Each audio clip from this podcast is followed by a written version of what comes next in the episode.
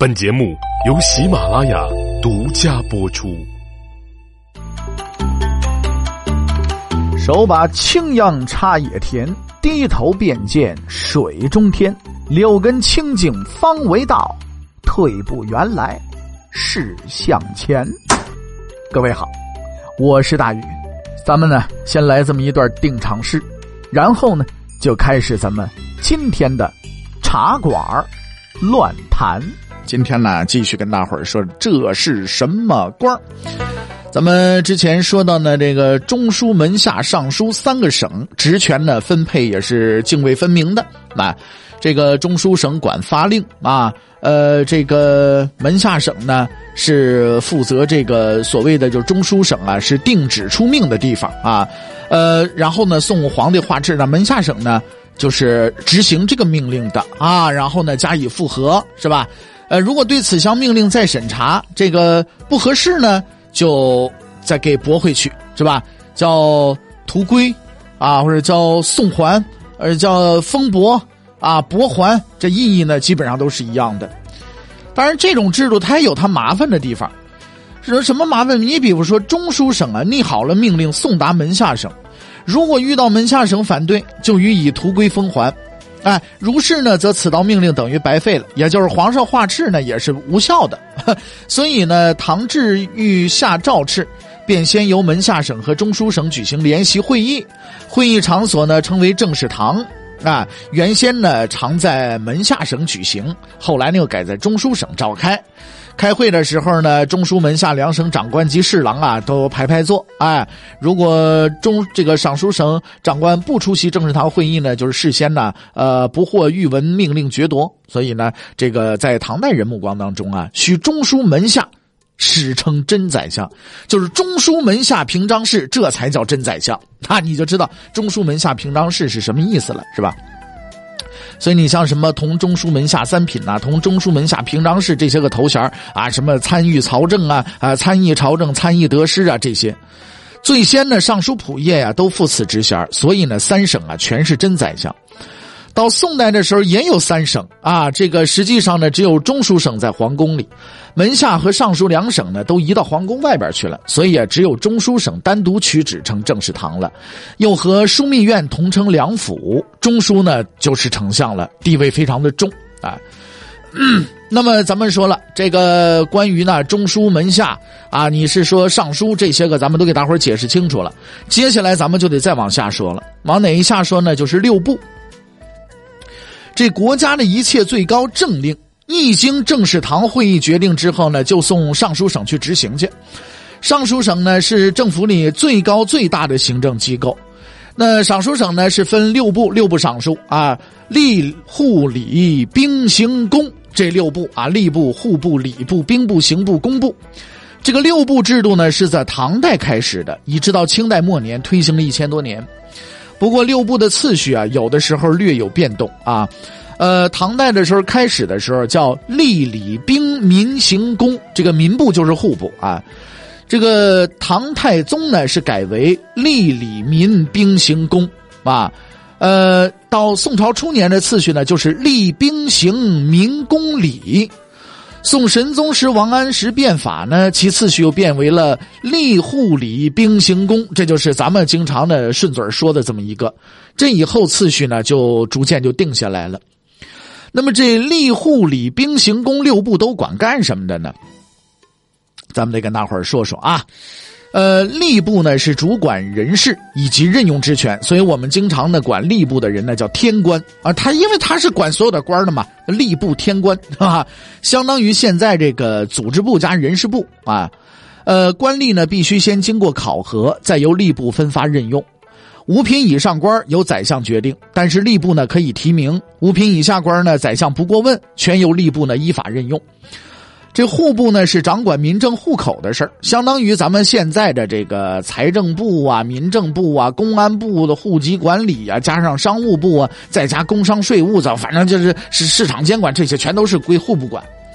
哎，什么经济了、户籍了，这跟着有关都归户部啊。你收税了这些个东西，礼部呢是主管什么宗教了、教育事宜了，哎，相当于现在这个什么呢？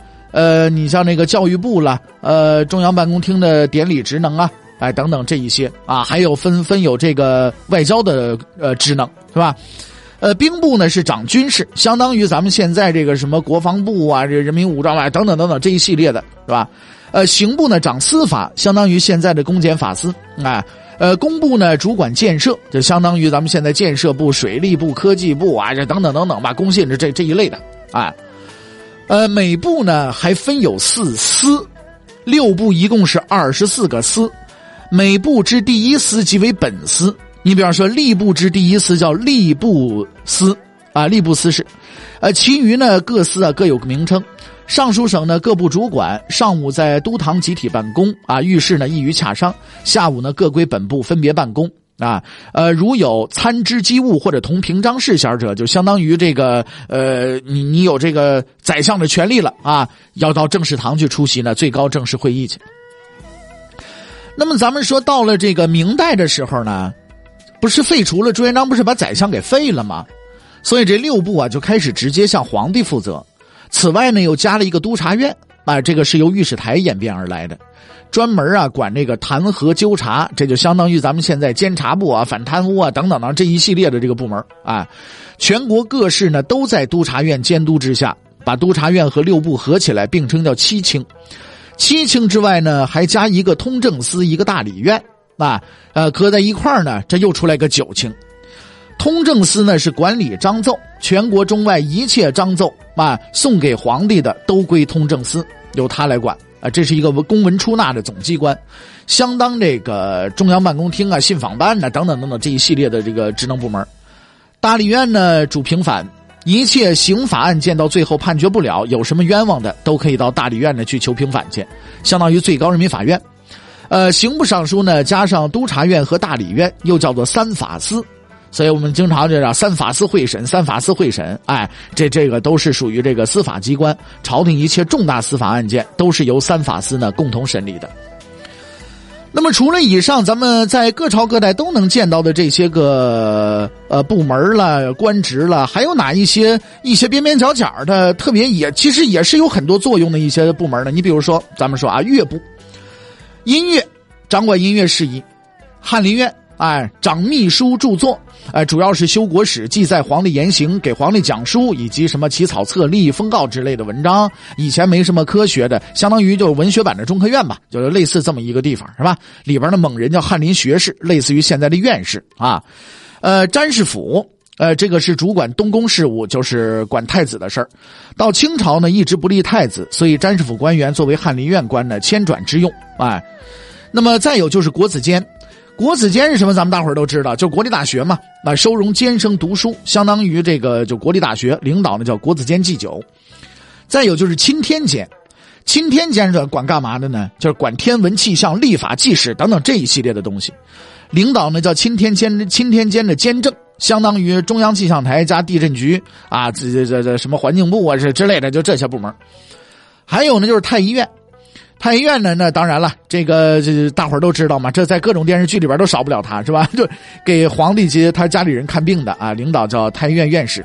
还有呢，栾仪卫，这是掌皇帝的保卫和仪仗队的啊，相当于现在国家仪仗队啊。还有一个地方叫理藩院，这个理藩院呢不一定是在各朝各代都有啊。呃，理藩院是主管外藩一切政令。呃，元朝之前呢就是大鸿胪。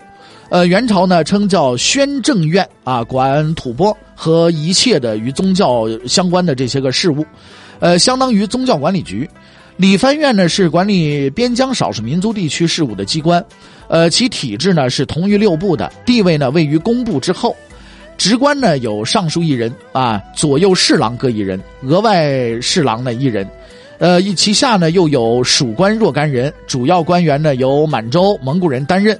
属官呢也有少数汉军旗人呢来这个担任啊，呃，就是汉八旗里的这些人。理藩院的职务呢是掌管内外蒙古及青海、新疆、西藏等地区的呃蒙维藏族事务，诸如什么政令、爵禄、朝会、刑罚等等。